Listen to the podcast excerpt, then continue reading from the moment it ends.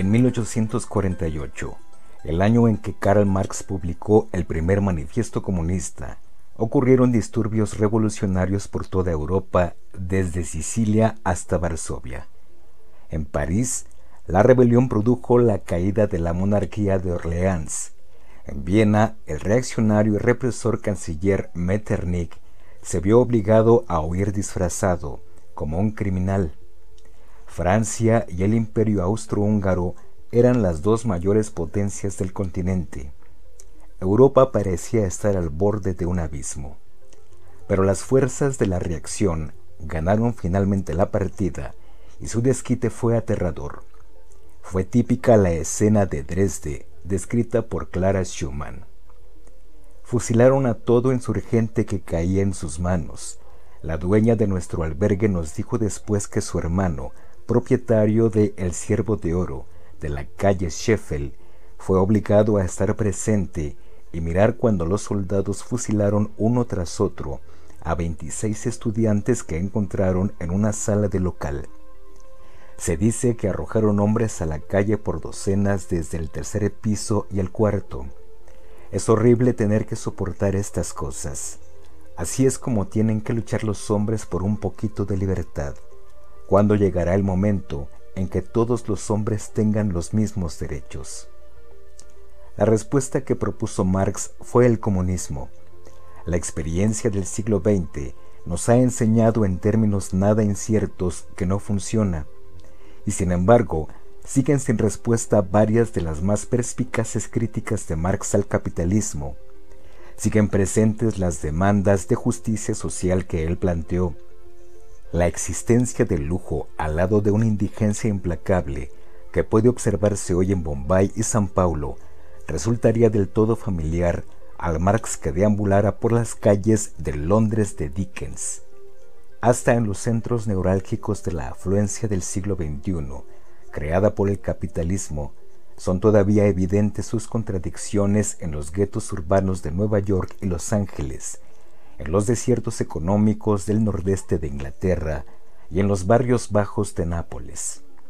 El capitalismo ha llegado a ser la historia mundial de un éxito, pero a un precio. Este precio empezó a ser insoportable en tiempos de Marx.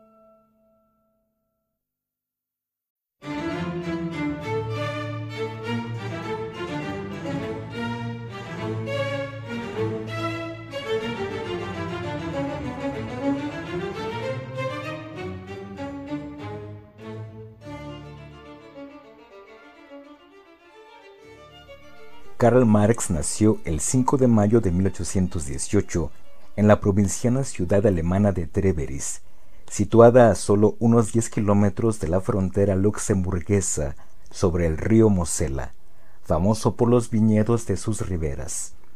Su proximidad a la frontera y su amor por el vino hacen de Treveris un lugar placentero y cosmopolita, rasgos que habían de ejercer una influencia importante en Marx. Igual que tantos ardientes revolucionarios, Marx se crió en un confortable entorno burgués. Su padre, Hirschel, fue un prestigioso abogado local, propietario de un par de pequeños viñedos, y uno de sus tíos participó en la fundación de Philips, el gigante industrial holandés. Hirschel Marx no fue un hombre religioso, a pesar de que descendía de un linaje de rabinos se convirtió al cristianismo, igual que muchos judíos alemanes de la época. En gran medida, no era más que un formalismo que le permitía asimilarse con mayor facilidad a la sociedad de la clase media alemana. Hirschel Marx ya había abrazado con entusiasmo la cultura europea. Sus autores favoritos eran Kant y Voltaire, una mezcla característica de la profundidad alemana y el ingenio subversivo francés. Alemania se encontraba inmersa en el proceso de convertirse en un Estado-nación unificado. Renania había sido tomada por Prusia en 1815. A los ojos de las gentes más liberales de la provincia, los nuevos gobernantes prusianos eran autócratas opresores. El padre de Karl se adhirió a un club político que instaba al Estado prusiano a adoptar una constitución que consagrara los derechos de los ciudadanos. Han llegado hasta nosotros pocos detalles de la infancia de Marx, aparte de su costumbre de hacer comer a sus hermanas tartas de barro. Suena como la típica leyenda basada en un único incidente. Chicas que lloran con los labios llenos de barro, madre escandalizada, Carl escondido, etc. Ni qué decir tiene que los comentaristas han explotado al máximo sus implicaciones metafóricas. Esto es lo que el Marx adulto nos hizo a todos, y así sucesivamente. Para cuando accedió a la Universidad de Bonn, a la edad de 18 años, Karl ya era un ávido consumidor de libros y de vino, que repartía equitativamente su tiempo entre la biblioteca y las tabernas. Durante cierto alboroto en una de estas, se comportó de tal modo que provocó a un cadete local a que le retara a duelo, pero tuvo la bastante suerte para emerger de este episodio sin nada más serio que la tradicional cicatriz. Karl no tuvo nunca un tipo atlético e incluso pudo eludir el servicio militar por razones de salud. Marx se trasladó un año más tarde a la Universidad de Berlín, aparentemente para proseguir sus estudios de derecho, pero para entonces había descubierto la filosofía y todo lo demás palideció hasta la insignificancia. Berlín era la capital de Prusia, quedaba lejos de la Renania amante del vino, y la vida estudiantil era allí un asunto mucho más serio. El gran Hegel había sido profesor de filosofía y había llegado a ser el apologista filosófico oficial del Estado prusiano.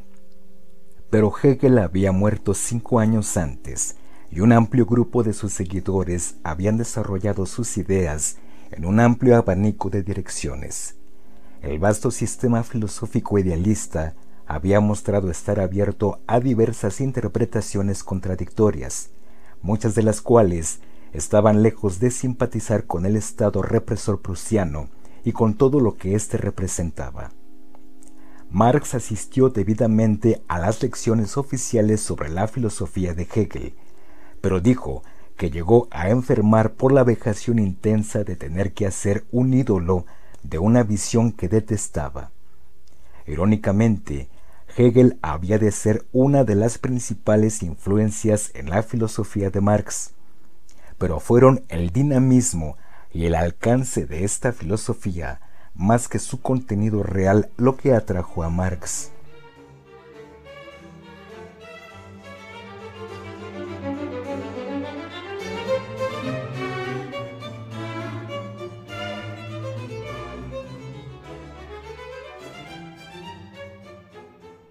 La filosofía de Hegel contemplaba el mundo y toda la historia como un vasto sistema omnicomprensivo en evolución constante.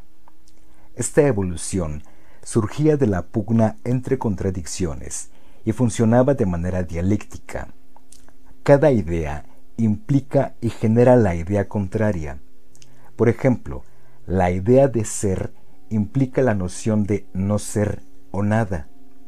Estos dos opuestos, la tesis y su antítesis, se combinan para formar la síntesis que es el devenir. En el omnicomprensivo sistema dialéctico de Hegel, esta síntesis pasa a ser una nueva tesis que a su vez produce su propia antítesis y así sucesivamente. Este sistema dinámico abarca todas las ideas, toda la historia y todos los fenómenos hasta el nivel más alto del espíritu absoluto, reflejándose en sí mismo, que es la totalidad de todo lo que existe. Más concretamente, la filosofía de la historia de Hegel sostiene que la evolución de las leyes y de las instituciones de gobierno de una sociedad reflejan el ethos y el carácter de las gentes que la componen. Puede que esto parezca obvio a quien quiera que esté acostumbrado a vivir en una sociedad más liberal, pero estaba lejos de serlo hace 150 años en el represivo y burocrático Estado prusiano. Hegel sostenía que había una conexión dialéctica entre el Estado y sus ciudadanos. Esta dialéctica tenía un aspecto a la vez lógico y orgánico. La estructura evolutiva del Estado y las cambiantes tradiciones de sus gentes eran parte de la misma cosa. La inmensamente prolija y compleja filosofía de Hegel apareció en un momento histórico oportuno. Su idealismo, su énfasis en que todo se movía hacia el espíritu absoluto, llenó el vacío espiritual dejado por una desilusión creciente respecto de la religión. Fue Hegel quien en 1827 proclamó por primera vez Dios ha muerto, y no su secuaz Nietzsche, a quien se le atribuye de costumbre este dicho. Hegel se refería a la idea cristiana de Dios más limitada, que sería reemplazada por el Espíritu Absoluto. Aún así, la expresión era extremadamente blasfema. No obstante, estaba enterrada profundamente en la confusión de una obra poco menos que ilegible y pasó generalmente desapercibida. El resultado fue que su filosofía les pareció esencialmente conservadora a las autoridades prusianas. Su énfasis en un vasto sistema jerárquico era como el sueño absoluto de un Estado burocrático. El acento de Hegel en lo espiritual, su religiosidad y el conservadurismo represivo de su sistema era lo que ponía enfermo a Marx. Otra influencia importante en la evolución intelectual de Marx fue el filósofo humanista y moralista alemán Ludwig Feuerbach, que había nacido en 1801 y estudiado en un principio teología. Feuerbach abandonó la teología cuando tenía poco más de 20 años para estudiar filosofía con Hegel en Berlín. Para cuando Feuerbach publicó sus obras más importantes, había progresado mucho más allá de la teología ortodoxa y del hegelianismo ortodoxo de sus primeros años. Según Feuerbach, el cristianismo no tiene nada que ver con la relación de la humanidad con Dios. Esta religión, como todas las religiones, implica de manera escondida la relación entre la humanidad y su propia naturaleza esencial. Los atributos de Dios no son en realidad ni más ni menos que una proyección de los atributos de la humanidad. El llamado conocimiento de Dios no es de hecho más que el conocimiento de nosotros mismos y de nuestra propia naturaleza. Para Hegel, el pináculo de su sistema era Dios, en forma de espíritu absoluto reflejándose en sí mismo. Feuerbach aceptó esta estructura e incluso su dinamismo, pero la interpretó todo desde un punto de vista humanístico. El espíritu absoluto reflejándose en sí mismo no era ni más ni menos que la propia autoconciencia de la humanidad, la conciencia que se forma el hombre de su naturaleza esencial, la comprensión de su ser substantivo. Lo que para Hegel había sido ideal y espiritual, fue para Feuerbach humanista y materialista. No había ningún espíritu implicado. Como veremos, estas ideas ejercieron un efecto profundo en Marx, aunque no las tragó enteras. Irónicamente, Marx admitió el materialismo de las ideas de Feuerbach, pero criticó su falta de hegelianismo. Las ideas de Feuerbach estaban bien, pero les faltaba toda la perspectiva dialéctica e histórica. La historia, la sociedad, la humanidad misma no eran algo inmutable. Todo evolucionaba y se desarrollaba dialécticamente. La idea original generaba su propia contradicción, lo cual se resolvía a continuación en una síntesis.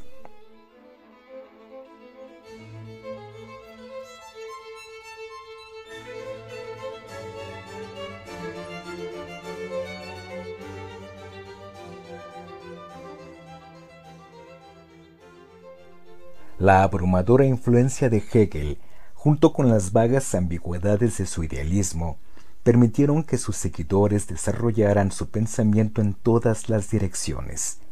La tesis inicial del conservadurismo prusiano pronto generó su antítesis en los que se llamaron a sí mismos hegelianos de izquierda. Prominente entre estos fue el pensador bávaro Max Stirner, que también había asistido a las clases de Hegel en Berlín. Las ideas de Stirner eran tan extremas que habían de servir más tarde de soporte filosófico al movimiento anarquista.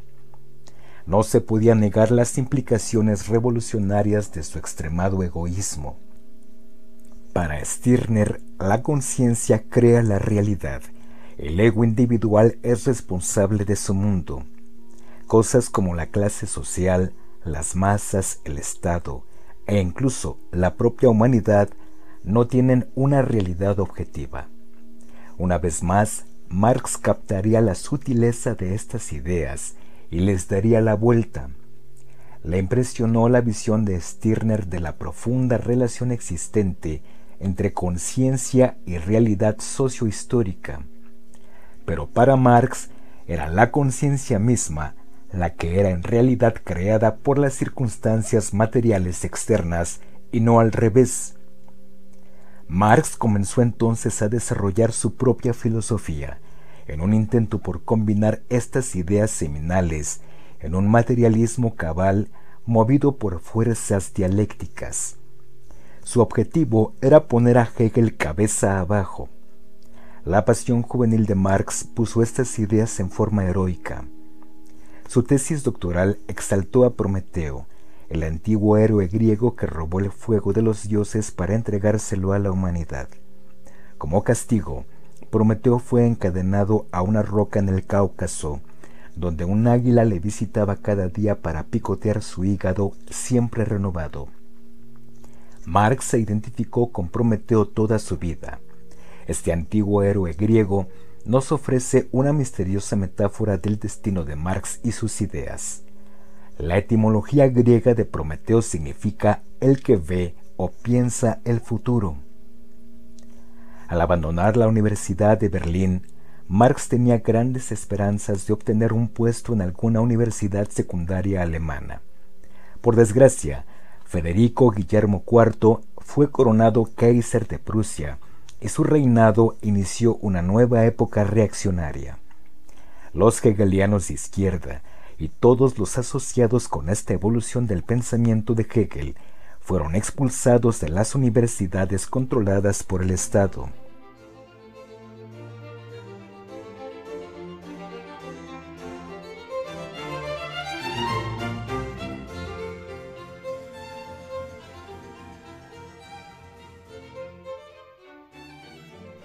Después de buscar por todos lados un empleo, Marx encontró trabajo como periodista en el recién fundado Rheinische Zeitung, un periódico liberal de Colonia.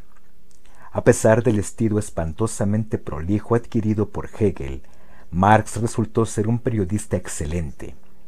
Si la teoría le inspiró la jerga, la práctica le indujo a acuñar las frases resonantes que habrían de ser típicas de su manera de escribir durante toda su vida.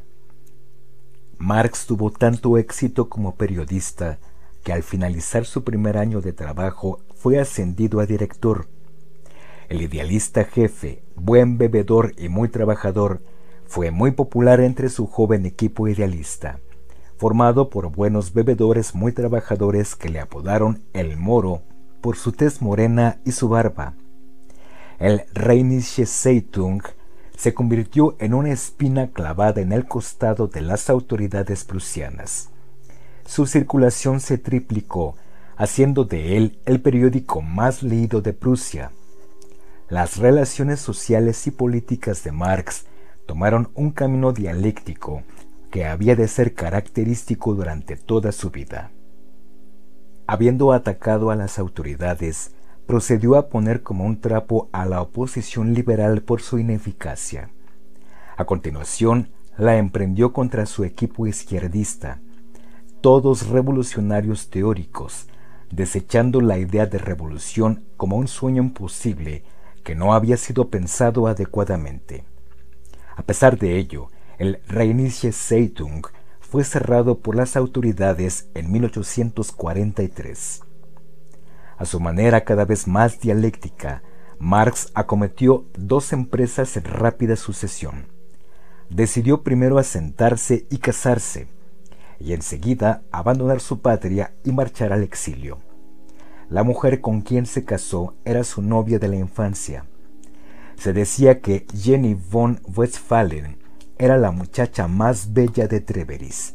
Descendía de una familia aristocrática local con poderosas conexiones políticas. ¿Qué es lo que pudo ver la encantadora Jenny en este desaliñado y escandaloso judío, que era además cuatro años más joven que ella?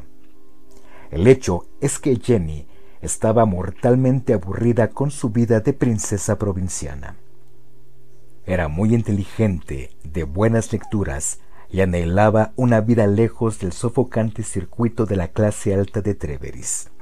Casarse con Marx, que no tenía un céntimo, ciertamente le procuraría esta salida, aunque quizás no en la forma que ella previó. En todo caso, fue un matrimonio de amor por ambos lados. A través de todas las vicisitudes, Jenny y Carl permanecieron profundamente apegados el uno al otro. Después de casarse con la aristocrática prometida, Marx la llevó consigo a París. Considerada por entonces como el centro revolucionario de Europa, París ya había sido escenario de revoluciones en 1789 y en 1830. En la ciudad existían toda clase de grupos políticos de izquierda. Evidentemente, las ideas de Marx habían sufrido una nueva transformación dialéctica desde sus últimos días en el Rheinische Zeitung. Pensaba ahora que la revolución era la respuesta y se hizo pronto miembro de los noveles comunistas. Pero ¿Cómo se podría llevar a cabo la revolución? Primero habría que preparar un detallado programa intelectual. Y si la política había de cambiar, también la economía. Marx comenzó un estudio intensivo del padre fundador de la economía, el escocés Adam Smith, y de su sucesor, el inglés David Ricardo. A la vez empezó a forjar las bases filosóficas de su pensamiento en forma de una epistemología propia. ¿Cuál es el fundamento de nuestro conocimiento del mundo? ¿Cómo conocemos y cómo sabemos si lo que conocemos es verdadero?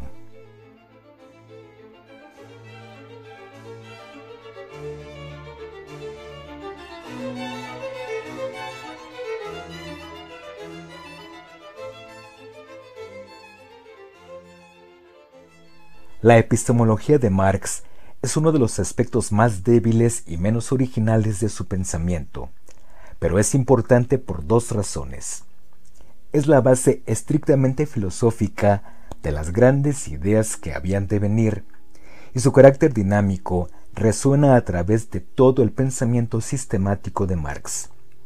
Como hemos visto, transformó las influencias recibidas hasta mezclarlas en una filosofía exclusivamente materialista, en línea con esto, deseaba basar todo el conocimiento en premisas estrictamente científicas. Para Marx, el conocimiento comienza con la experiencia del mundo material, pero el materialismo de Marx difería significativamente del de sus predecesores. Los materialistas anteriores tendían a ver sensación y percepción en términos pasivos, la luz incide en nuestros ojos, sentimos calor, oímos un sonido. Nuestra percepción de lo que vemos y oímos en modo alguno lo modifica, son cosas que nos afectan. Para Marx, por el contrario, la percepción es una interacción entre nosotros, el sujeto y el objeto material. Este objeto se transforma en el proceso de ser conocido. Nuestras percepciones no descubren la verdad del mundo, solo su apariencia, de tal modo que tampoco nuestro conocimiento puede ser verdadero, sino que consiste en métodos prácticos mediante los cuales podemos manipular y controlar el mundo natural.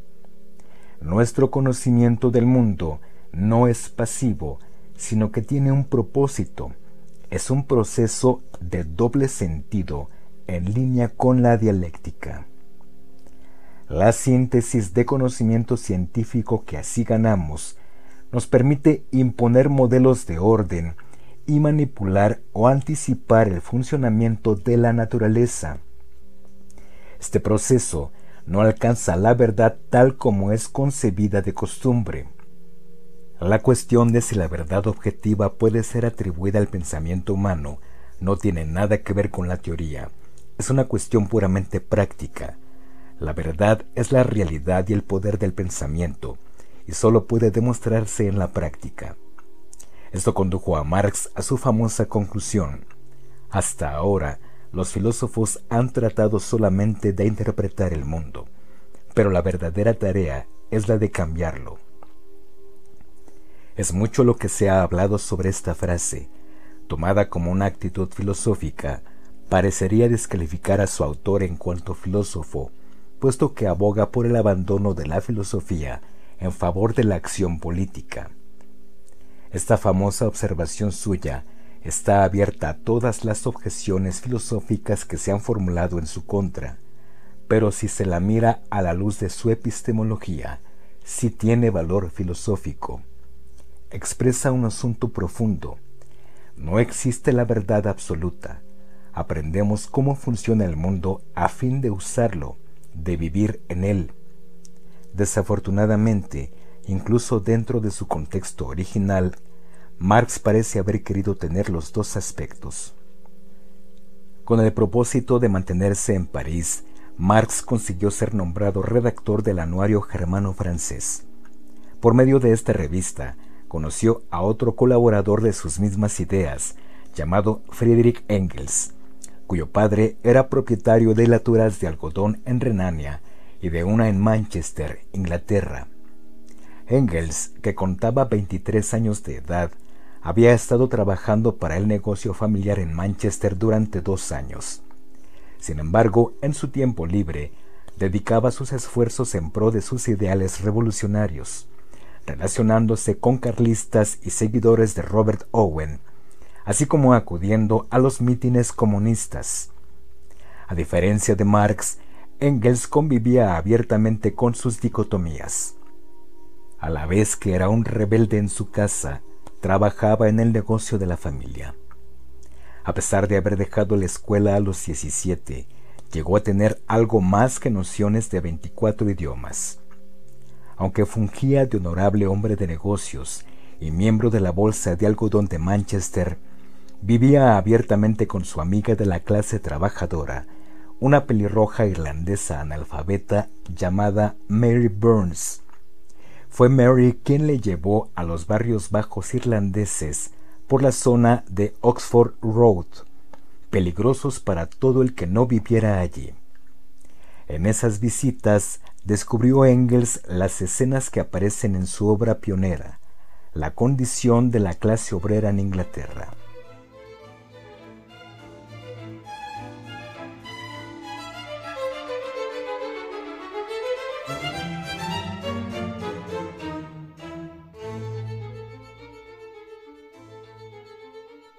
Montones de desperdicios, despojos y nauseabundas inmundicias que yacen por todas partes entre los charcos envenenan la atmósfera con sus efluvios, cargados y oscurecidos por el humo de una docena de chimeneas de fábricas. Una muchedumbre de andrajosas mujeres y niños pululan por allí, tan sucios como los cerdos que bullen entre pilas de basura y en los lodazales. La raza que vive en estas cabañas ruinosas, tras ventanas rotas o en oscuros y húmedos sótanos, ha llegado realmente al nivel más bajo de la humanidad. En cada una de estas madrigueras, con dos habitaciones como máximo, un desván y quizás un sótano, viven 20 seres humanos como promedio. Sorprendentemente, esto era aproximadamente un año antes de la hambruna irlandesa provocada por la mala cosecha de patatas, cuando murieron un millón de personas y muchas más se vieron obligadas a emigrar, volcándose sobre pequeñas Irlandas por toda Gran Bretaña y Norteamérica.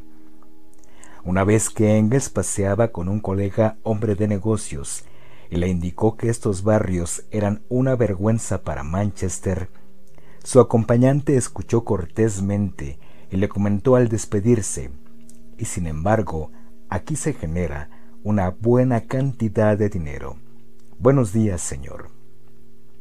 Engels se había tropezado brevemente con Marx cuando éste era director del Rheinische Zeitung, pero en esa oportunidad ninguno de los dos había quedado muy impresionado. Marx no reconoció un espíritu afín en Engels hasta que éste mandó artículos para el anuario germano francés. La segunda vez que se encontraron, Engels estaba disfrutando de una corta visita a París de camino a su casa en su viaje de vacaciones. El bon viveur comunista y el desaliñado periodista fumador de tagarninas descubrieron que tenían en común mucho más que sus grandes barbas. A lo largo de la visita de diez días de Engels, los dos entablaron una profunda relación que había de durar toda la vida. Engels fue el único amigo con el que nunca riñó. Por su parte, Engels reverenciaba a Marx y no es una exageración. Dedicó una buena parte de su tiempo y dinero a apoyar a su amigo y héroe, por no hablar de la energía emocional y física que demandaba esta exigente tarea. A pesar de que Marx estaba casado y tenía ya una hija, vivía todavía la precaria vida de buhardilla de un estudiante pobre. Esto fue también un rasgo permanente en la vida de Marx. Como veremos, se debía a algo más que una mera necesidad financiera la falta de respetabilidad o de responsabilidad social parece haber colmado alguna no resuelta necesidad psicológica. Marx fue pobre toda su vida, pero nunca con la pobreza de la clase trabajadora, la extrema miseria y la desesperanza de que fue testigo Engels en Manchester. La pobreza de Marx fue siempre más bien la del perenne estudiante que atraviesa una mala racha, pero en la que se podían reconocer rasgos del caballero imprevisor. Marx y Engels usaron el anuario germano-francés como portavoz de sus ideas radicales, que empezaron a circular de esta manera en Alemania. Las autoridades prusianas pronto secuestraron ejemplares de la revista y presionaron al gobierno francés para que refrenara a Marx, con lo que la revista fue cerrada y Marx fue expulsado de Francia. En lugar de regresar a Alemania, se dirigió a Bélgica, que había obtenido su independencia solo 14 años antes, y fijó su residencia en Bruselas. La impecune familia Marx creció hasta cuatro miembros al dar Jenny a luz un hijo.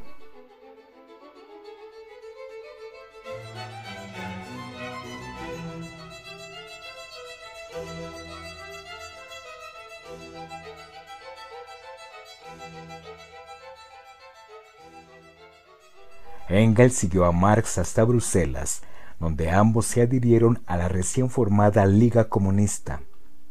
En reconocimiento a sus hazañas periodísticas, a Marx y Engels se les asignó la tarea de escribir un manifiesto para la Liga. Este es el origen del primer manifiesto del Partido Comunista. Fue este un nombre en cierto modo impropio desde el comienzo. No había tal partido comunista y la Liga Comunista no era más que uno de los varios grupos que se llamaban a sí mismos comunistas. De manera similar, la idea de escribir un manifiesto no era la de proclamar la política comunista, sino establecer precisamente en qué consistía esa política. Se esperaba que Marx y Engels tomaran las varias ideas confusas y dispares que constituían el comunismo y las compactaran hasta darles una forma sólida y casi definitiva. Superaron con creces los sueños más esperanzados de quienes les encargaron la tarea. el manifiesto comunista llegaría a ser con el tiempo el mayor éxito de ventas de la historia de la imprenta, junto con la Biblia y Shakespeare. No cabe ninguna duda de que este documento de 40 páginas es la obra cumbre de su clase.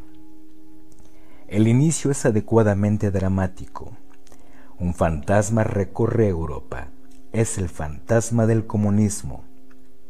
En uno de los primeros borradores, Engels definió el comunismo como la doctrina de las condiciones para la emancipación del proletariado, esa clase de la sociedad que se procura su medio de vida única y exclusivamente mediante la venta de su trabajo. Se alcanzaría la liberación por la eliminación de la propiedad privada y su sustitución por la propiedad común. Según Marx, cuyas sonoras frases dominan el documento, la historia de toda la sociedad que ha existido hasta el presente es la historia de la lucha de clases. Se pasó de la época de la esclavitud a través del feudalismo a la sociedad burguesa moderna, en la que la burguesía podía dominar al proletariado debido a que poseía los medios de producción, tales como la maquinaria y las fábricas. Sorprendentemente, Marx estaba muy dispuesto a admitir los logros sin paralelo alcanzados en la era burguesa. Ha sido la primera en mostrar lo que la actividad del hombre puede producir. Ha realizado maravillas que han dejado muy atrás a las pirámides de Egipto, los acueductos romanos y las catedrales góticas. Ha llevado a cabo expediciones que han ensombrecido éxodos anteriores de naciones y cruzadas. Pero, y aquí viene todo el peso del análisis de Marx, ha roto en pedazos los abigarrados lazos feudales que unían al hombre con su superior natural, y no ha dejado otro nexo entre hombre y hombre que el desnudo egoísmo, el brutal pago al contado. Ha ahogado los éxtasis más celestiales del fervor religioso, del entusiasmo caballeresco, del sentimentalismo sencillo, en las aguas heladas del cálculo egoísta. Ha hecho de la dignidad personal un valor de cambio, y en lugar de las innumerables e incontestables libertades establecidas, ha instaurado una única e inescrupulosa libertad, el libre comercio.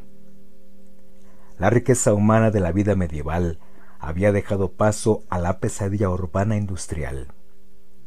La humanidad había sido deshumanizada.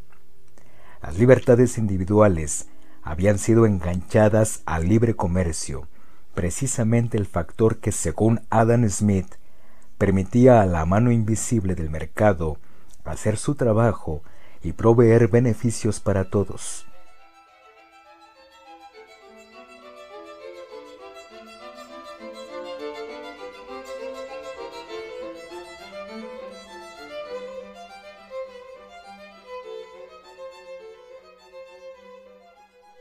Por primera vez se hacía un análisis bien definido diametralmente opuesto a la economía clásica.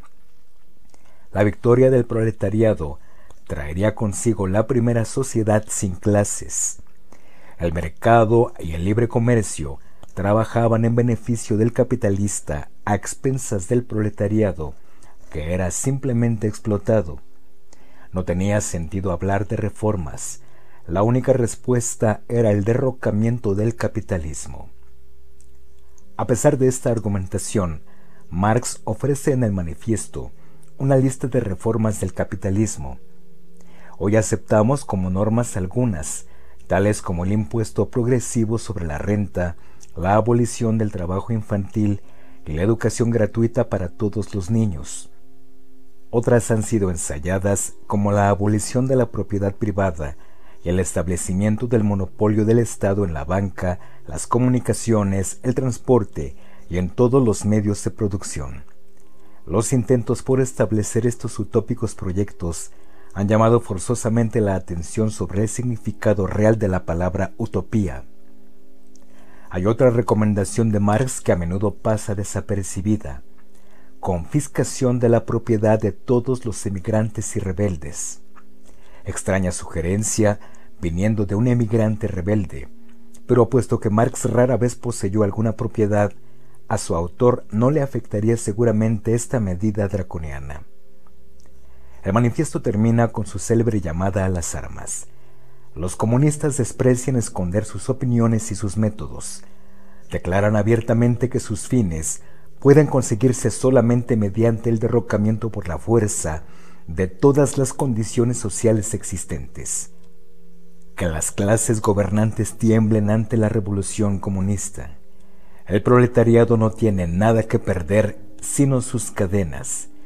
Tiene un mundo que ganar. Trabajadores del mundo, uníos. Marx puso los toques finales al manifiesto en enero de 1848. Aunque no pudo circular con la velocidad suficiente o en números suficientes como para ejercer un efecto inmediato, no hay duda de que Marx captó el ánimo de la época. 1848 sería el año de la revolución por toda Europa. En enero estalló una revolución local en Sicilia. Los meses siguientes sucedió otra en París. Se extendió después a Alemania, el resto de Italia. Los revolucionarios no eran los únicos en pensar que la civilización burguesa europea estaba tocando a su fin. Marx siguió una vez más su propio camino dialéctico. Animado por Engels, sorprendió a la Liga Comunista, volviéndole la espalda a la causa. Los dos abandonaron Bélgica y regresaron a Renania, donde Marx aceptó el cargo de director del Neue Rheinische Zeitung Resurrecto. Para asombro de sus amigos, Marx se puso a escribir artículos en los que denunciaba la revolución. Era una equivocación, en opinión de Marx. En lugar de eso, la clase trabajadora debería colaborar con la burguesía democrática si es que había de lograrse algo que valiera la pena. Este inesperado cambio dialéctico duraría poco tiempo, al generar pronto su propia conclusión dialéctica. El emperador Federico Guillermo IV disolvió la Asamblea Prusiana de Berlín en 1848. Esto fue demasiado para Marx, que inmediatamente abogó por la resistencia armada ante semejante suspensión de los derechos democráticos. Fue arrestado, pero tuvo una actuación valiente en el juicio. Declaró ante el jurado que no había llamado a la revolución, sino simplemente a la defensa del reino. El propio rey había sido culpable de la revolución. Era tal el sentimiento popular del momento que Marx fue absuelto e incluso recibió el agradecimiento del jurado en medio de las aclamaciones de la sala.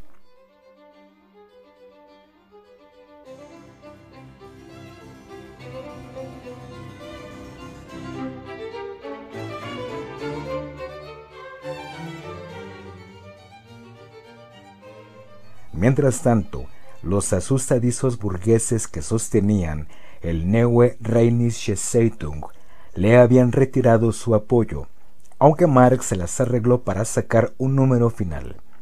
Fue impreso en brillante tinta roja, con Marx anunciando en su editorial que sus últimas palabras, siempre y en cualquier parte, serán emancipación de la clase trabajadora. La edición produjo el alboroto esperado y Marx fue deportado. Marx llegó en agosto de 1849 a Londres casi sin un céntimo, acompañado de su familia, que había crecido hasta tres niños, y con Jenny embarazada una vez más. En prueba de solidaridad, él y Engels se reincorporaron a la Liga Comunista, cuya sede central internacional estaba en Londres. La familia Marx vivió al día durante casi un año desde su llegada a la ciudad, trasladándose de un alojamiento barato a otro en las callejuelas humildes de alrededor de Leicester Square, las preferidas por los exiliados políticos del continente. Jenny Marx dio a luz ese mismo año a su cuarto hijo, un niño. Poco después, la familia fue desahuciada por impago del alquiler y se vio en la calle con sus escasos y pobres muebles. fueron rescatados por la caridad de un amigo exiliado, pero el bebé murió al finalizar el año. Engels, que había abandonado su intención de ser periodista, fue el proveedor de una caridad constante. Había regresado a la fábrica de su padre en Manchester, en parte al menos para poder ayudar a Marx. A comienzos de 1851, Marx y su familia encontraron un alojamiento permanente en dos habitaciones del piso más alto del 28 de Dean Street en el Soho. Fue el principio de una década de retiro de Marx, una época de aislamiento espiritual y político, sostenido por las entregas de dinero de Engels, exiliado a 300 millas de distancia en Manchester. La Liga Comunista era el único consuelo de Marx, su personalidad carismática y genuinamente entrañable, junto con un intelecto intimidador y de vasto registro, hacían de él un líder natural. Pero sus mayores habilidades políticas se adaptaban mejor a grupos pequeños, como el taller de un periódico o la reunión de un comité. Necesitaba dominar y no le gustaba aparecer en mítines públicos o tratar con sus pares intelectuales que podrían cruzar espaldas con él. Marx se vio incapaz de dominar la Liga Comunista, que pronto se desmoronó, tanto en Inglaterra como en Alemania, en medio de una confusión de riñas y recriminaciones, en su mayor parte debidas a choques de personalidades disfrazados de diferencias políticas irreconciliables. La casa de Marx en Diane Street estaba bajo la vigilancia permanente de espías de la policía prusiana. Él y Engels llegaron a escribir una carta conjunta a The Spectator, la revista más conocida de Londres, quejándose de que las puertas de las casas donde vivimos son vigiladas de cerca por individuos de aspecto más que sospechoso, que toman nota tranquilamente cada vez que uno entra o sale de la casa. No podemos dar un paso sin que nos sigan a donde quiera que vayamos. Uno de los espías se las arregló incluso para entrar en el hogar de Marx y nos dejó el cuadro más íntimo que tenemos de él durante esa época. Al entrar en su cuarto, los ojos se ven tan ofuscados por los humos del carbón y del tabaco que pareciera que uno se adentrara torpemente en una cueva. Todo está tan sucio y el lugar está tan lleno de polvo que incluso sentarse es una empresa arriesgada. La silla en que se sienta uno tiene solo tres patas. La única silla completa se usa por los niños para jugar y para preparar alimentos. Además de ser un anfitrión mezquino, Marx es también una persona completamente desorganizada y cínica. Lleva la existencia de un auténtico intelectual bohemio. Rara vez se lava, peina sus cabellos o cambia de ropa. Le gusta también emborracharse. A veces se mantiene ocioso durante días enteros pero trabaja día y noche incansable si tiene mucho que hacer. No obedece a ninguna rutina en cuanto a la hora de levantarse o ir a la cama. Frecuentemente se mantiene despierto toda la noche, para al mediodía tumbarse vestido en el sofá y dormir hasta la tarde, indiferente a quien entre o salga de la habitación.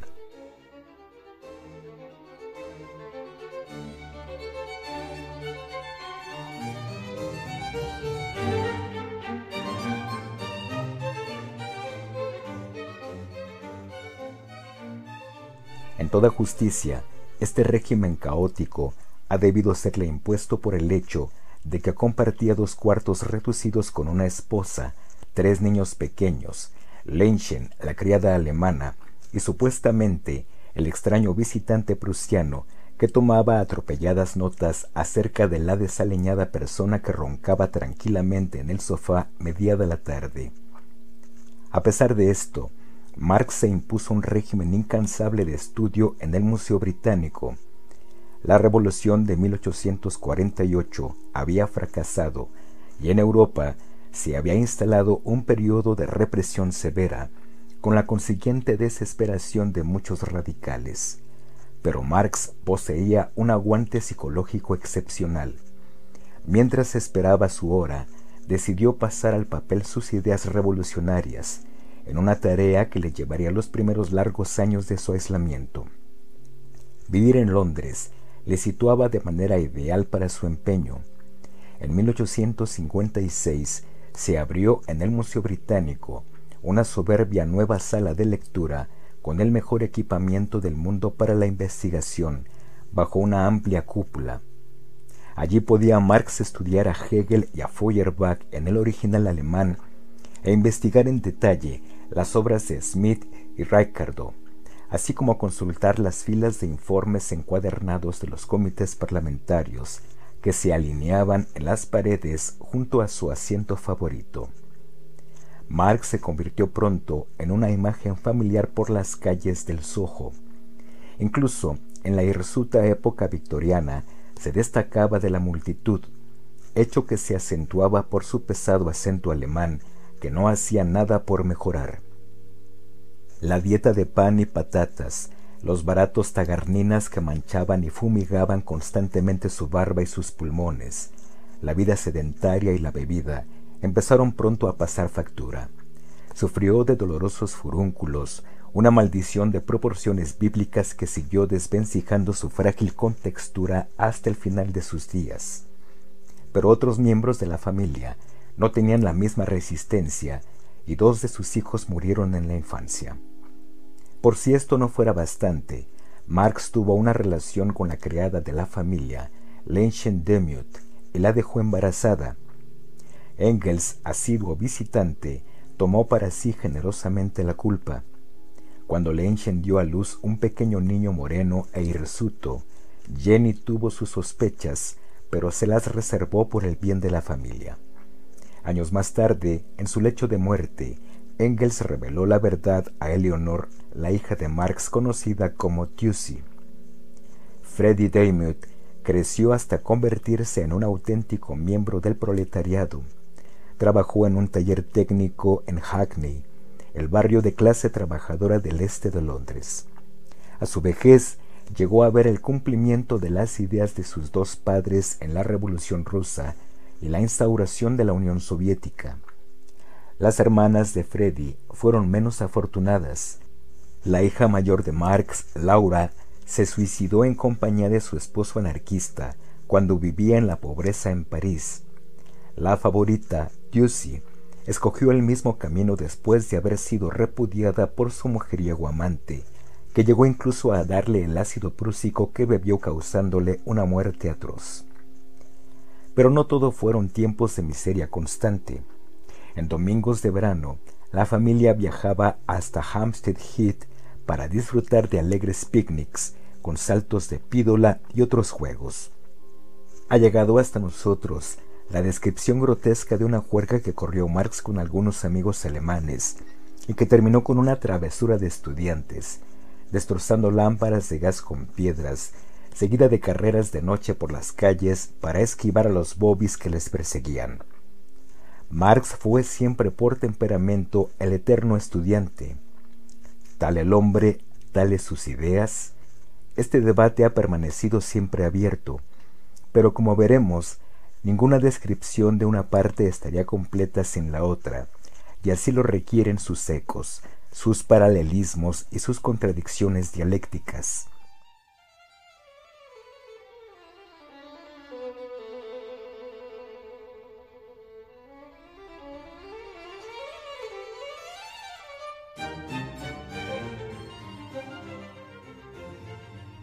Todo indica que la pura desidia fue el factor que más contribuyó a la persistente pobreza de Marx. Engels seguía enviando dinero de manera regular y Marx fue nombrado corresponsal en Londres del New York Daily Tribune, entonces el periódico de mayor tirada del mundo. Su contrato le obligaba a escribir cada dos semanas comentarios acerca de noticias británicas y del imperio, aunque a menudo tenían que ser escritas a toda prisa por Engels para que llegaran a tiempo. En esto también afilaba Marx su técnica política.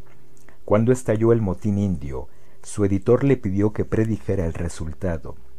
Escribió a Engels, es posible que meta la pata, pero en ese caso siempre me podré zafar con un poco de dialéctica.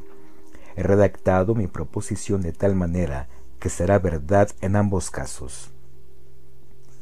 A pesar de los ingresos regulares de Marx, su correspondencia con Engels incluye a menudo súplicas desesperadas de más dinero, refiriéndose a la llegada inminente de los alguaciles, a que no hay comida en la casa y cosas semejantes. Era totalmente franco en sus discusiones políticas con Engels, y esta intimidad se extendía hasta su vida personal, más allá incluso de las urgencias financieras, hasta incluir detalles como la erupción de un grano en su pene, o que había decidido tomar las cosas con calma y quedarse en casa porque había empeñado sus únicos pantalones para comprar cigarros. Karl Marx o Groucho Marx. A veces se hace difícil decidir. Por citar algunas estadísticas económicas pertinentes, recibía 150 libras esterlinas al año de Engels, así como dos libras por cada uno de sus artículos quincenales para el Tribune. En el peor de los casos, sus ingresos anuales nunca cayeron por debajo de 200 libras esterlinas, cuando los ingresos de un empleado era durante la época de 75 libras. Los gastos de Marx eran modestos. El alquiler anual en Dean Street era de solo 22 libras esterlinas habría recibido 22 libras al año. Las restantes 178 libras de los ingresos de Marx sencillamente se evaporaron en el aire lleno de humo de tabaco, mientras Marx se sentaba a tomar el sol en calzoncillos junto a la ventana. No obstante su pobreza, los Marx siempre tuvieron criada. La sufrida Lenchen era una muchacha campesina de Renania que había sido enviada para cuidarles por los padres aristocráticos de Jenny. A pesar de su vida bohemia, Carl y Jenny parecen haber tenido pretensiones. Marx no mostró nunca ninguna inclinación a doblar el espinazo en un trabajo real y prefirió escribir extensamente acerca de las condiciones de una actividad semejante, lo cual movió a su exasperada madre a comentar Qué pena que el pequeño Carl no reúna algo de capital en vez de simplemente escribir sobre él. Entretanto, Jenny Marx insistía en utilizar su título heredado de baronesa de Westphalen. Los Marx recibieron a su debido tiempo de la familia de Jenny la pequeña herencia que les permitió escapar de la siniestra Dean Street para mudarse a la pobreza más elegante de Graveton Terrace, en las afueras al norte de Londres.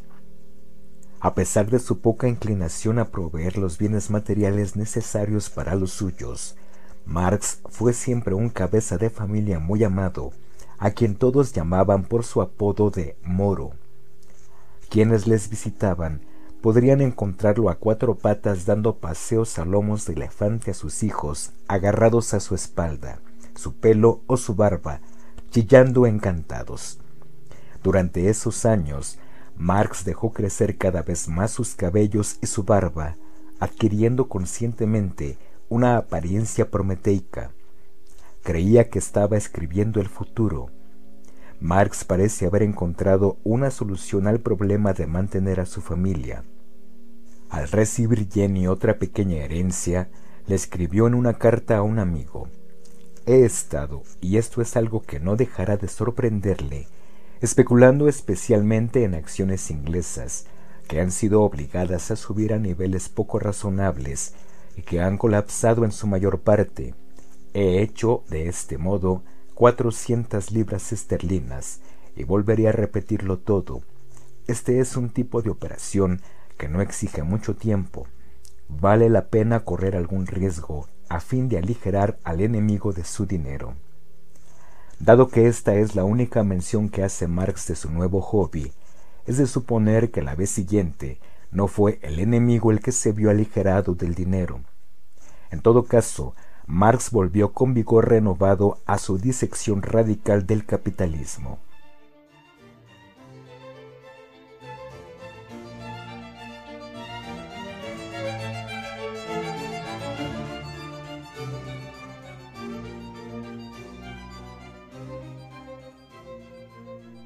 Marx terminó finalmente en 1859 su primera obra grande en economía, la contribución a la crítica de la economía política.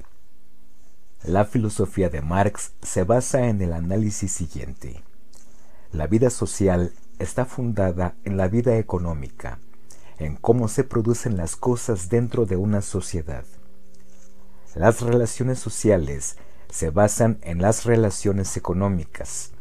Por encima de estas surge una estructura correspondiente de leyes y conciencia social que refleja la estructura económica. La vida ideológica e intelectual de una sociedad está enteramente determinada por el modo en que se producen las cosas dentro de ella. En palabras de Marx, que había comenzado ya a generar su propia jerga lumpen, el modo de producción de la vida material determina el carácter general de los procesos sociales, políticos e intelectuales de la vida. No es la conciencia de los hombres lo que determina su existencia, sino que por el contrario, es la existencia social lo que determina su conciencia. Los ecos de Feuerbach y Stirner están todavía claramente patentes. El año 1859 asistió también a la publicación de El origen de las especies de Darwin. Las ideas sobre la evolución estaban en el aire. Marx dibuja la evolución filosófica de la conciencia, a la que ve desarrollándose de manera casi dialéctica, más que a través de la supervivencia del más apto. Originariamente vivíamos en armonía con la naturaleza. Al oponernos a ella, nos realizamos como seres humanos. De esta pugna nació la conciencia. De igual modo, la evolución posterior de la conciencia humana ha permanecido inseparable de la lucha. Por esta evolución, ha llegado ahora a un estado de fatal ruina. En interés de la eficiencia, las economías han adoptado la noción de la división del trabajo. En lugar de un trabajador realizando en la fábrica la producción completa de un objeto, el proceso de fabricación ha sido roto en un número de tareas especializadas. En la producción de una caja de madera, por ejemplo, era más eficiente que un obrero cerrara la madera en tablas, otro cortara éstas en las longitudes requeridas, otro reuniera las piezas necesarias para la fabricación de una caja, otro las clavara y un último trabajador barnizara la caja. De este modo, se podían producir muchas más cajas que si cada obrero se encargara de todo el proceso de hacer una. Pero esta mayor eficiencia producía estragos en la moral de los propios trabajadores. Para Marx, este proceso era destructivo de la conciencia de las personas implicadas, cuando los trabajadores eran obligados a una continua repetición de una única tarea embrutecedora, perdían cualquier relación significativa con el producto que estaban ayudando a crear. En lugar de artesanos creadores, se convertían en esclavos deshumanizados. Marx utilizó la palabra alienación para describir esta condición, recurriendo a un concepto derivado de Hegel, que rastreó su desarrollo histórico desde la época romana. Alienación era la condición de la falsa conciencia desgraciada experimentada por los plebeyos y esclavos oprimidos durante el apogeo del imperio romano. Antes habían disfrutado de la armoniosa vida social del paganismo, que ahora había sido aniquilada.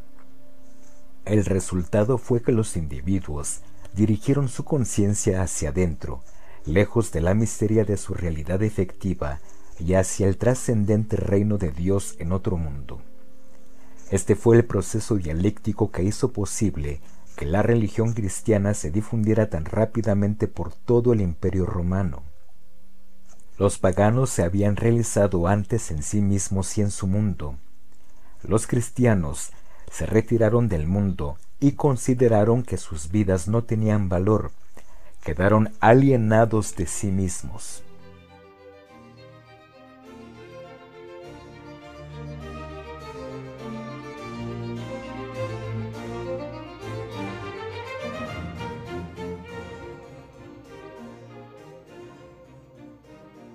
De forma característica, Marx baja la categoría de espiritualidad de la idea de Hegel y la ve en términos enteramente económicos.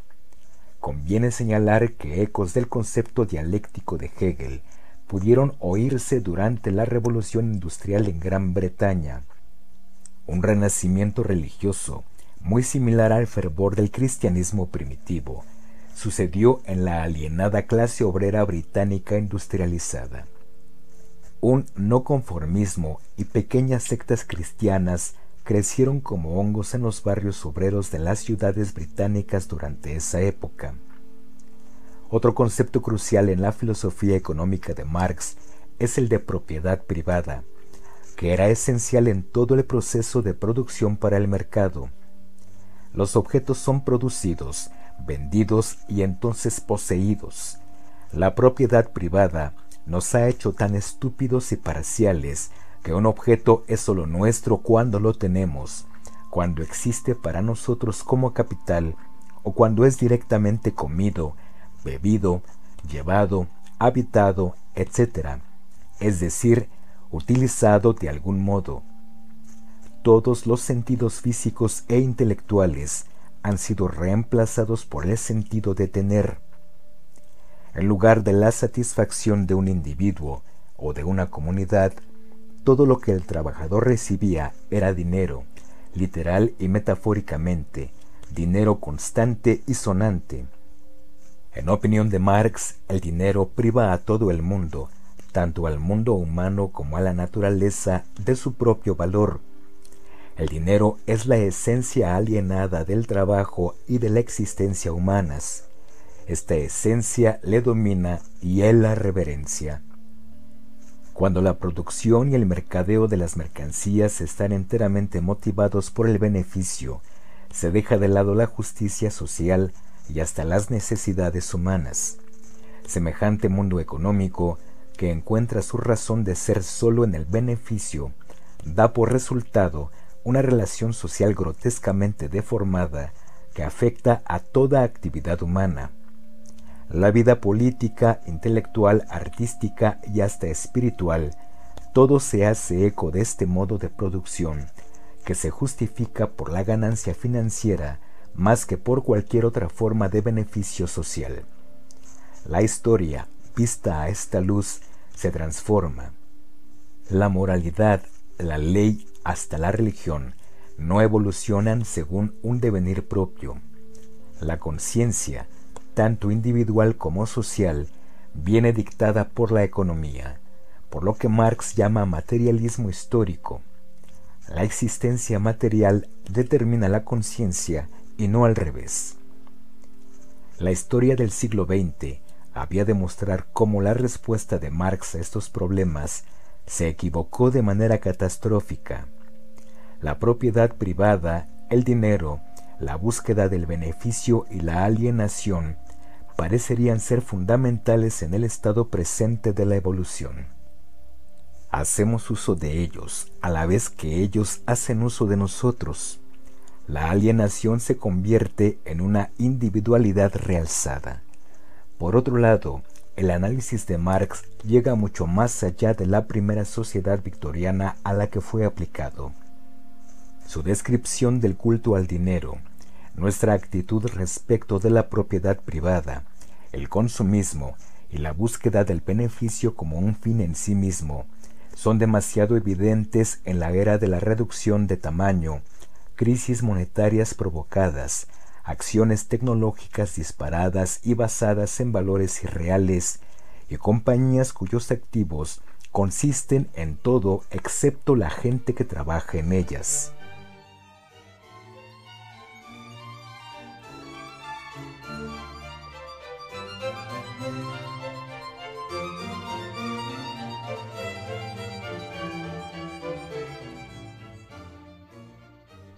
Todo esto está analizado con detalle mucho mayor en la imponente obra cumbre de Marx, Das Kapital, El Capital, cuyo primer volumen publicó en 1867.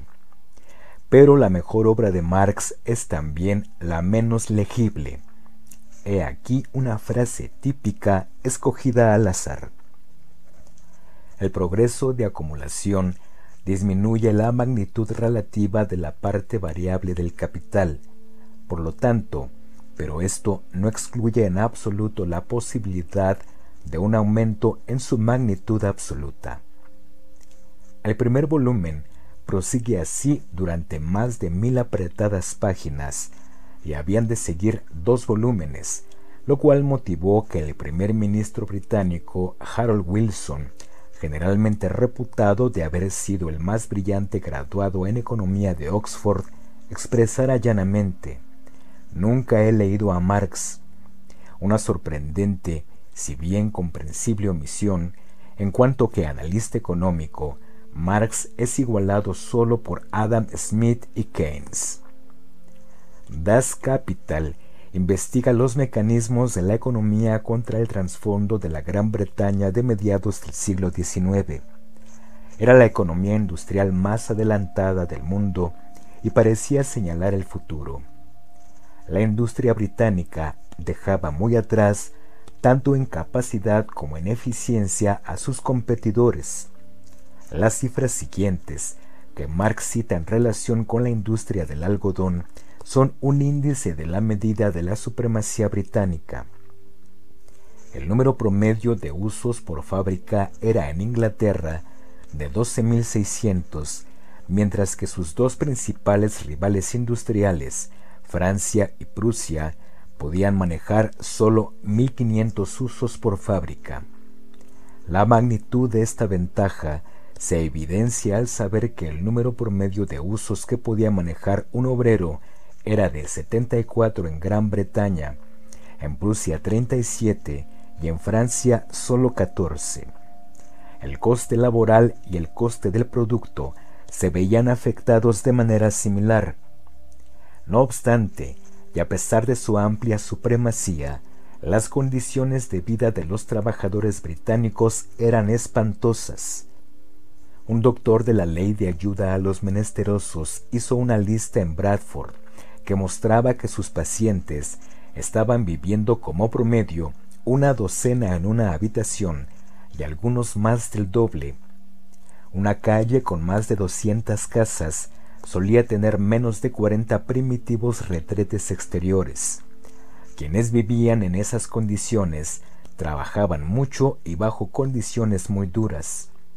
Un peón experimentado de una fábrica de Irlanda del Norte tenía que trabajar de 6 de la mañana a 11 de la noche, de lunes a viernes, y los sábados hasta las 6 de la tarde.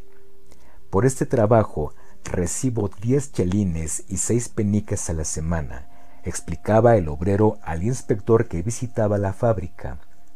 Todas las estadísticas que recogió Marx provenían de informes oficiales que estaban en el Museo Británico. El sistema capitalista proporcionaba libremente las pruebas en contra de él mismo.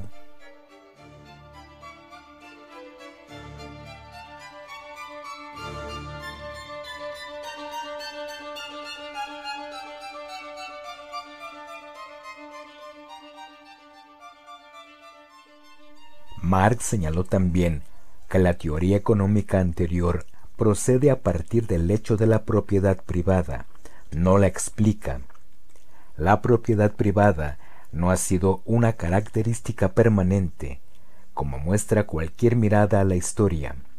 En principio existió la propiedad tribal, después la antigua propiedad comunal o estatal, más tarde la propiedad feudal o estamental. De ahí proviene la idea burguesa de la propiedad privada. Pero, ¿qué subyace a esta evolución social? Como hemos visto, Marx veía la historia como una sucesión de luchas de clases. En la sociedad antigua, la clase de los esclavos luchó contra la de los hombres libres. Después, los plebeyos romanos lucharon contra los patricios. Más tarde, los siervos contra sus señores, el menestral contra el maestro gremial. El opresor y el oprimido estuvieron en constante oposición entre sí, una lucha ininterrumpida a veces escondida, a veces abierta. Una lucha que siempre terminó o bien en una reconstitución revolucionaria de la sociedad o bien en la ruina común de las clases contendientes. El progreso histórico marcha de manera dialéctica. Cada fase desarrolla su propia contradicción, con el resultado, a su debido tiempo, en la síntesis progresiva de un nuevo sistema social. El capitalismo fue simplemente una fase más en este inevitable progreso histórico.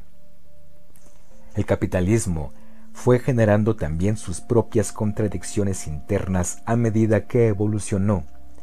El libre mercado condujo a un aumento de la competencia, con el fin de incrementar la eficiencia y los beneficios de sus negocios, el capitalista burgués invirtió en maquinaria.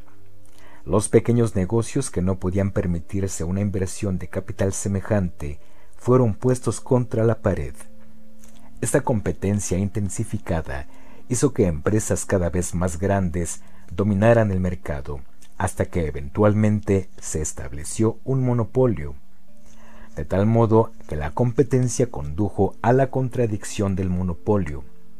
Simultáneamente, la introducción de maquinaria significaba un desempleo creciente, pero esto hacía que el mercado disminuyera pues los desempleados no tenían salarios que gastar en el mayor número de mercancías producidas por la mayor eficiencia. Más mercancías, mercados en declive, beneficios decrecientes. Así surgían nuevas contradicciones dentro del sistema. Si por el contrario tenía lugar un boom como resultado de pleno empleo, los salarios de los trabajadores estarían obligados a subir de acuerdo con la ley de la oferta y la demanda. No existiría la reserva de parados a los que recurrir para que trabajaran con salarios más bajos. Los salarios más altos irían en detrimento de los beneficios. De cualquiera de las dos maneras, los beneficios de los capitalistas menguarían inevitablemente.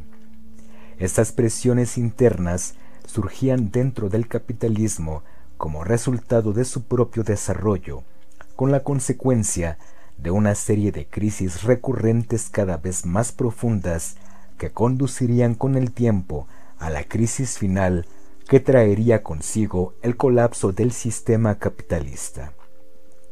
Según Marx, el capitalismo es básicamente injusto. Descansa en la explotación de los trabajadores porque el capitalista posee los medios de producción, maquinaria, herramientas, etc.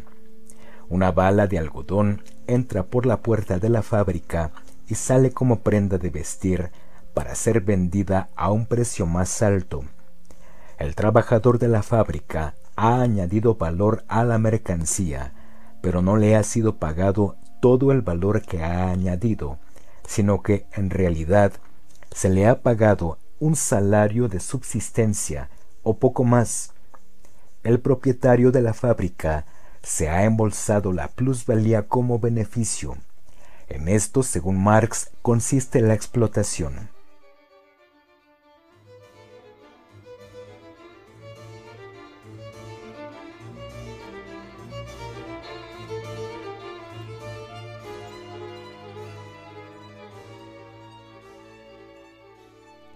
Marx creyó firmemente en la teoría del valor trabajo. Un producto tiene un valor real que puede calcularse según la cantidad de trabajo que se ha empleado en su producción.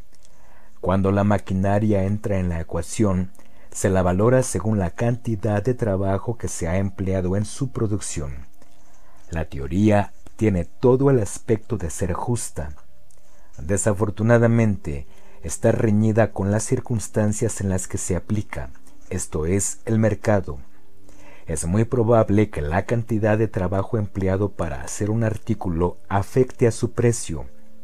Uno espera que un coche cueste más que un plato de arroz, pero en el comercio libre es el mercado el árbitro final. La oferta y la demanda siempre predominarán sobre el coste laboral. En tiempos de hambruna, un plato de arroz se puede vender por más que un coche. También el análisis del proceso manufacturero se equivoca seriamente al juzgar el papel del capitalista. En primer lugar, arriesga su dinero al instalar la empresa, y por ello requiere una recompensa que haga que su inversión valga la pena. Esta es la fuerza impulsora del capitalismo. Empresa, imaginación, riesgo. Los motivos económicos son en su mayor parte la cara aceptable de la avaricia. Nadie se embarca en una empresa si no existe una posibilidad de ganancia y la única perspectiva es el riesgo de pérdida. Así es la naturaleza humana. El comportamiento dominante y explotador de la clase capitalista fue a menudo grotesco en la Gran Bretaña victoriana, lo mismo que su actitud ante la horrible pobreza infligida al proletariado. No obstante, la historia ha mostrado que han sido sobre todo las personas que manejaban el sistema y la libertad con que actuaron lo que falló más que el propio sistema. El poder irrestricto ha sido siempre una receta para la explotación y la hipocresía. El sistema capitalista mismo es culpable solo en parte. El capitalismo se asemeja a la democracia de Churchill, la peor forma de gobierno si exceptuamos todas las otras formas que se han ensayado. Lo que se necesitaba para ayudar a las víctimas del capitalismo era la intervención gubernamental más que la alternativa radical propuesta por Marx. En su opinión, el equilibrio de la justicia social y económica solo podría conseguirse si el Estado se apropiara de los medios de producción. Las formas burguesas de la propiedad privada deberían ser nacionalizadas. Esto es precisamente lo que sucedió en la Unión Soviética y en todo el mundo comunista. La libre empresa fue suprimida en favor de la planificación estatal, el plan quinquenal, el gran salto adelante y cosas por el estilo. Bajo condiciones favorables esto puede parecer muy racional y justo, pero la evolución humana solo aspira a la razón y la justicia y no ha incorporado estas cualidades. Una economía controlada puede intentar ocasionalmente dar el gran salto hacia adelante, pero no es probable que crezca y le. Saltos de este tipo surgen de la intoxicación de la imaginación individual más que de comunidades sobrias. Aún así, hay elementos de la crítica de Marx al capitalismo que están todavía vigentes, si bien elegimos pasarlos por alto. Preferimos nuestros propios héroes de la clase trabajadora a las versiones estajanovistas seis veces el tamaño real, portando banderas rojas en los murales del realismo socialista. Pero los héroes de la clase obrera del capitalismo contemporáneo se resisten al sistema solo en apariencia. Las estrellas de la música rock, los deportistas millonarios y los jóvenes lumbreras de la bolsa no poseen todavía los medios de producción brillan un día y al siguiente han desaparecido, mientras que los propietarios de los medios de producción siguen embolsándose las plusvalías.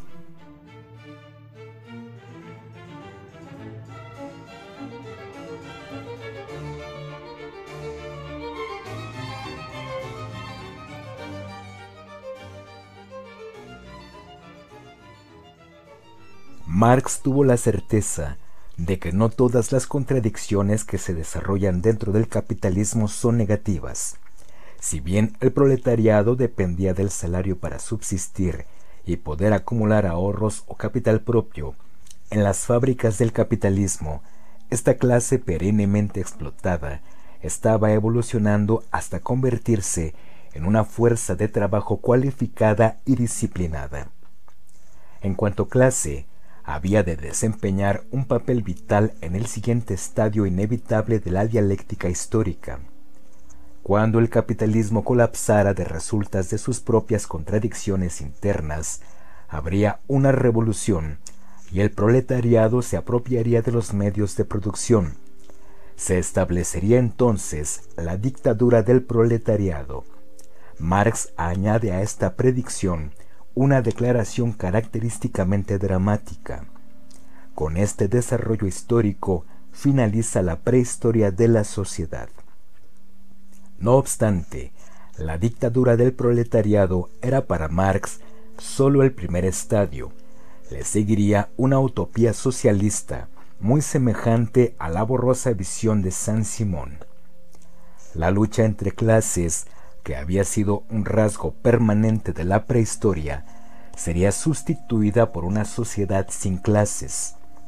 El Estado desaparecería finalmente, se aboliría el dinero y cada uno recibiría su postre merecido. De cada uno según su capacidad y a cada uno según sus necesidades. Aparte de estas pocas indicaciones teóricas, Marx no tuvo mucho que decir acerca de la realidad de la utopía socialista. El mismo Saint-Simon fue más concreto en sus sueños. Pero un bosquejo de las ideas de Marx, aunque breve, no estaría completo sin el singular cuadro del cielo en la tierra que surgiría de las ruinas del capitalismo de la edad de piedra. Nadie queda limitado a una esfera única de actividad.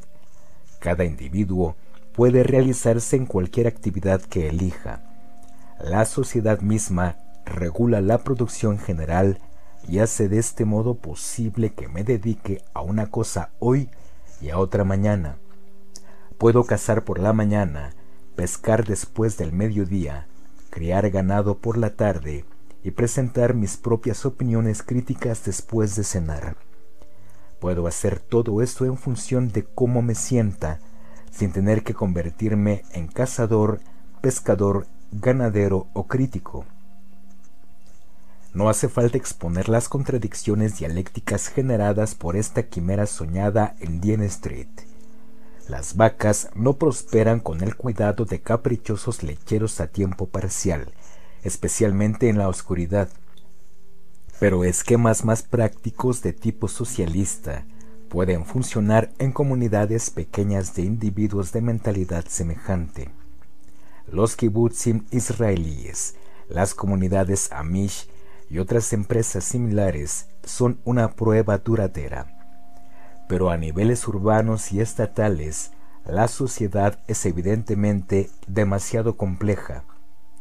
La dictadura del proletariado y la apropiación por el Estado de los medios de producción habría de conducir en el siglo XX a una forma de dictadura muy distinta de la imaginada por Marx.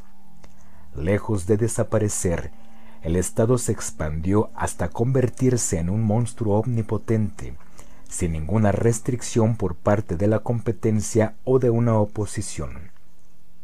Marx no se apercibió de que las contradicciones internas del capitalismo habrían de tener un gran papel incitándole a evolucionar en vez de a destruirse. Marx no fue el único que se equivocó al juzgar el capitalismo. Ninguno de los grandes pensadores de su época sospechó que el capitalismo crecería tan rápidamente como lo hizo. Lo que a ojos de Marx eran los estertores de muerte del capitalismo resultaron ser poco más que sus dolores de parto. Karl Marx murió en 1883 a los 64 años. Una docena de amigos y correligionarios se reunieron alrededor de su tumba en el cementerio de Highgate en aquella fría mañana de marzo. Escucharon a Engels pronunciar lo que ha debido sonar como una oración fúnebre desesperadamente exagerada. Su vida y su obra perdurarán a través de los tiempos. Menos de setenta años después, una tercera parte del mundo pretendía ser gobernada según las ideas de Marx.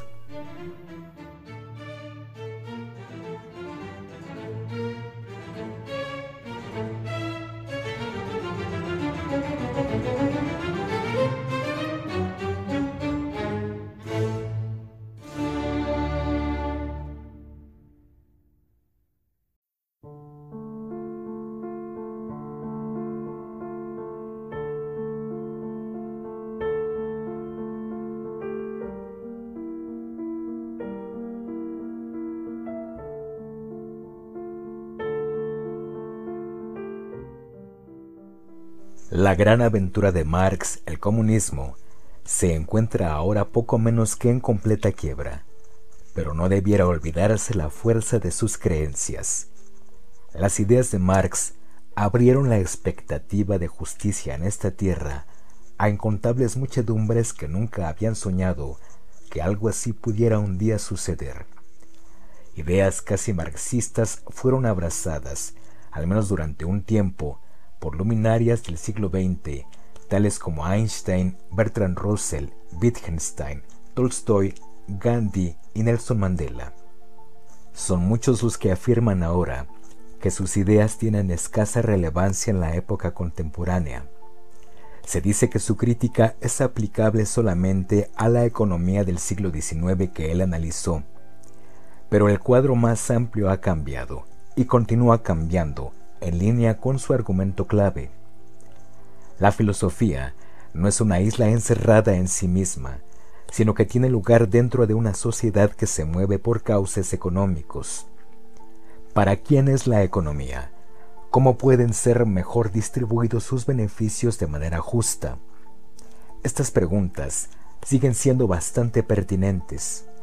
Estamos empezando un siglo en el que la división entre el primer y el tercer mundo continúa agrandándose, en el que incluso en el primer mundo la división entre ricos y pobres crece desordenadamente.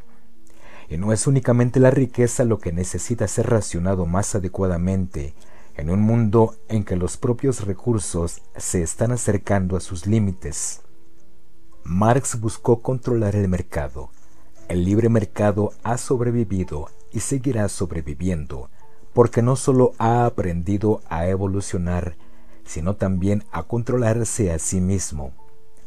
Esta es la razón por la cual la economía, con todos sus fallos y pretensiones, se hace cada vez más vital para nuestra supervivencia.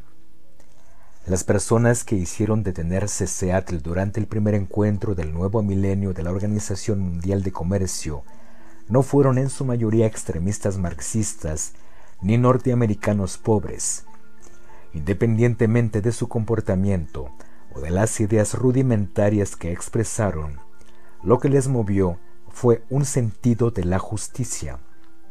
Otros impotentes y menos afortunados que quienes protestaban estaban siendo maltratados. Como Marx mostró a su manera, si desconocemos este hecho, será a nuestro riesgo.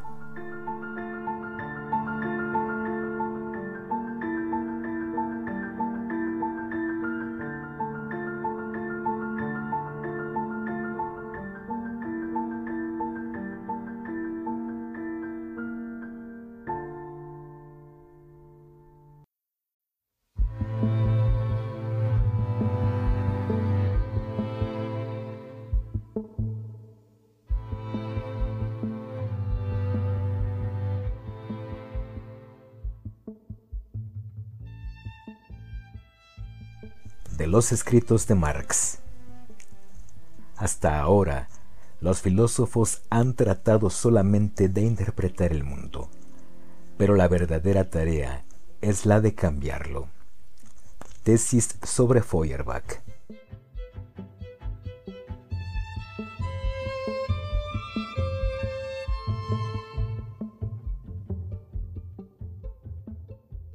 La religión es a la vez una expresión de sufrimiento genuino y una protesta contra este sufrimiento.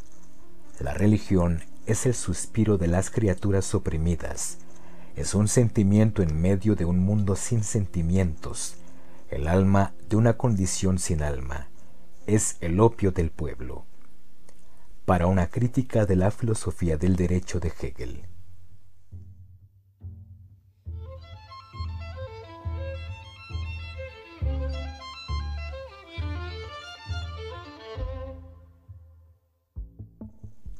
Ser radical es llegar a la esencia de las cosas.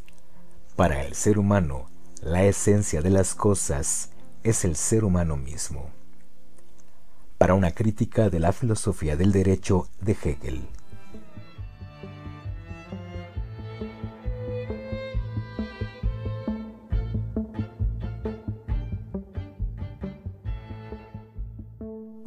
un fantasma recorre Europa.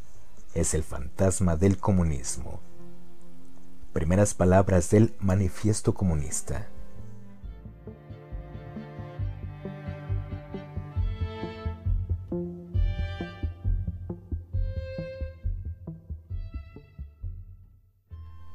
La historia de toda la sociedad que ha existido hasta el presente es la historia de la lucha de clases. El hombre libre y el esclavo, el patricio y el plebeyo, el varón y el siervo, el maestro del gremio y el oficial, en una palabra, el opresor y el oprimido, estuvieron en constante oposición entre sí.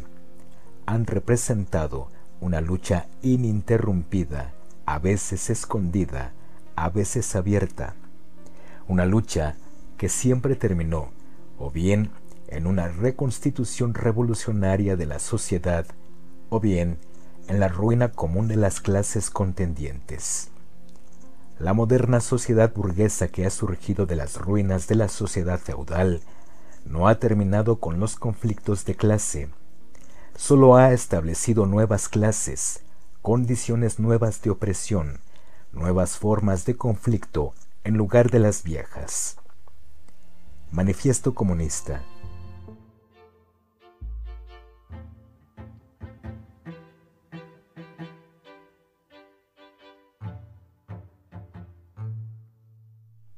En el lugar de la explotación velada por las ilusiones religiosas y políticas, la burguesía ha instalado una brutal explotación desnuda desvergonzada y directa. La burguesía ha desposado de su halo a las profesiones que antes habían sido honradas y admiradas con temor reverencial. Ha convertido al doctor, el abogado, el cura, el poeta y el científico en sus esclavos asalariados. La burguesía ha rasgado el velo sentimental de la vida familiar y reducido ésta a una mera relación monetaria. Manifiesto Comunista.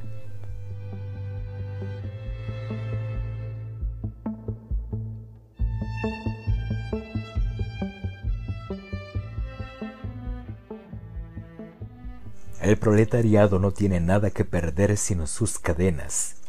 Tiene un mundo que ganar. Trabajadores del mundo, uníos llamada a las armas al final del manifiesto comunista.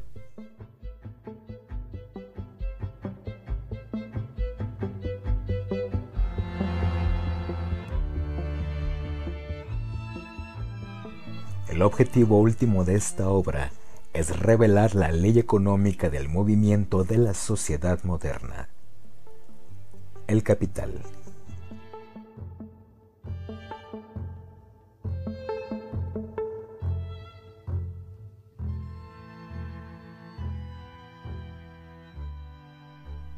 Se usa el trabajo migratorio para trabajos de construcción y drenaje, para hacer ladrillos, quemar cal, construir ferrocarriles, etc. Esta columna móvil de enfermedad lleva la viruela, el tifus y la escarlatina por donde se mueve. En proyectos que implican una gran cantidad de capital, como los ferrocarriles, etc., el contratista aloja a sus obreros en cabañas de madera. Estas aldeas improvisadas carecen de todo saneamiento, escapan al control de las autoridades locales y son extremadamente provechosas para el contratista.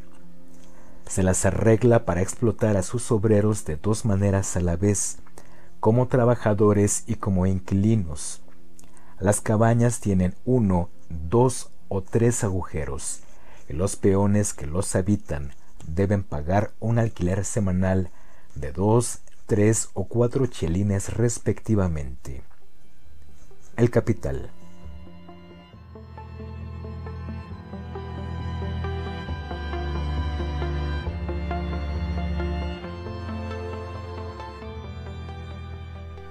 De cada uno según sus capacidades, a cada uno según sus necesidades crítica al programa de Gotha.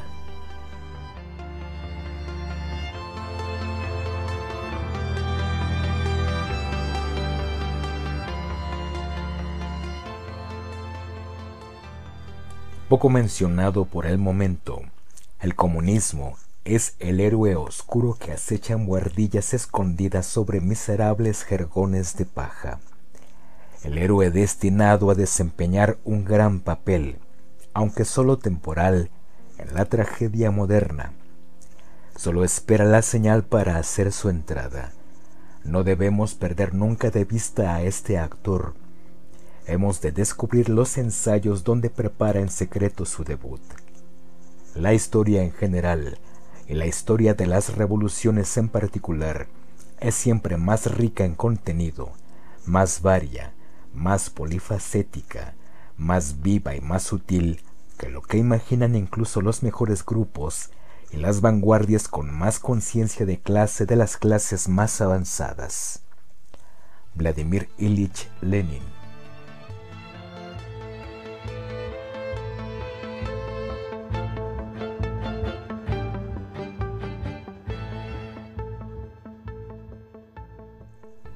Las revoluciones no han aligerado nunca el fardo de la tiranía, solo lo han trasladado a otras espaldas. George Bernard Shaw